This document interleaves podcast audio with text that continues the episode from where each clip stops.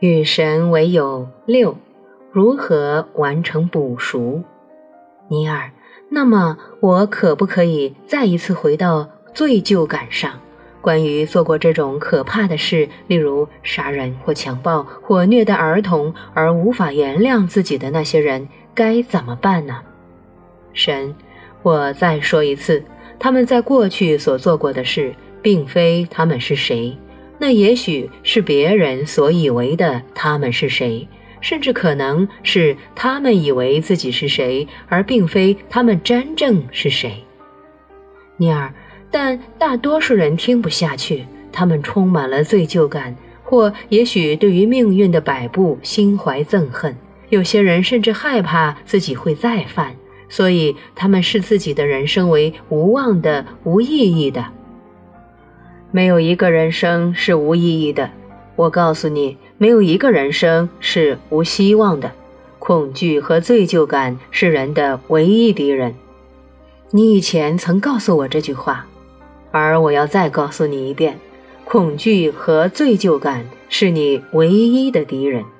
如果你放下恐惧，恐惧便会放下你；如果你释放罪疚感，罪疚感便会释放你。我们怎么去做到？我们怎么去放下恐惧和罪疚感呢？借着决定去做，这是个武断的决定，只建立在个人的抉择上。你只不过改变了你自己的想法，以及你选择如何去感受。正如哈瑞·帕默说的：“改变一个人的想法所需的仅仅是个决定。”即使一个谋杀犯也能改变自己的想法，一名强暴犯也能重新创造他自己，甚至一个凌虐儿童者都能得救，而所需要的只是在身心灵头脑深处的一个决定。这并不是我是谁。那适用于我们任意人吗？不论我们的恶行是什么，严重与否。那适用于你们任一个人，但如果我犯下了不可宽恕的罪行，我又如何原谅自己？没有所谓不可宽恕的事，没有什么大罪是我拒绝去宽恕的。从使你们最严格的宗教也是这么教你的。对罪赎的方式，他们也许无法同意；对所谓的道途，他们也许无法同意。但他们全都同意是有这么一条路，是有一个道的。那条路是什么？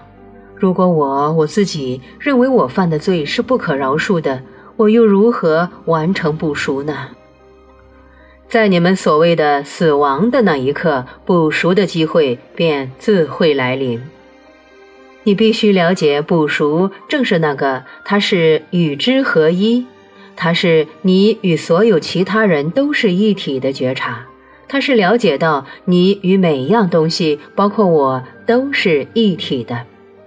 所有的灵魂都以最有趣的方式体验他们的合一性，他们再一次被容许去经历他们刚完成一生的每个片刻，并且不仅由他们的观点，还由被那一刻影响的每个人的观点去体验它。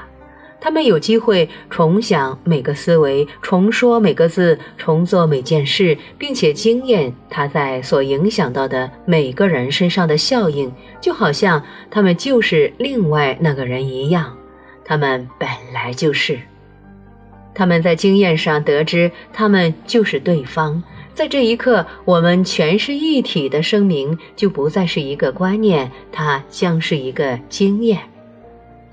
那可能是个活地狱，而我以为你在与神对话里说过没有地狱这个东西的，是没有你们在你们神学里创造出的这么一个永远的折磨和诅咒的地方。但你们所有的人都会体验到你的选择和决定的冲击和结果。然而，这是关于成长而非公道，它是进化的过程，而从不是神的惩罚。且有些人所谓的人生回溯中，你不会被任何人来评断，只不过被容许去体验你的全体所体验的，而非住在你目前身体里你局部化的版本在人生时的每一刻所经验的。哎呦，那听起来好像还是可能会痛苦似的。不会痛苦，你不会体验痛苦，只有觉察。你将与每个片刻及它所包括的东西深深的结合，深深的觉察。然而，这不会是痛苦的，无宁是具有启发性的。哦，那不，哎呦，是啊哈，一点都不错。但如果没有哎呦，那么何处是我们引发的伤痛，以及我们所造成伤害的回报呢？神对讨回什么并没有兴趣。神只有兴趣让你向前进，你是在进化的路上，而非下地狱的路上。目的是觉察，而非报应。神没兴趣向我们讨回什么，神只想支持我们去得到。嗯，不错，你很不错呀。嗯，我不认为在此我们保持轻松是很重要的。我曾花了许多年陷在罪疚感的泥沼里。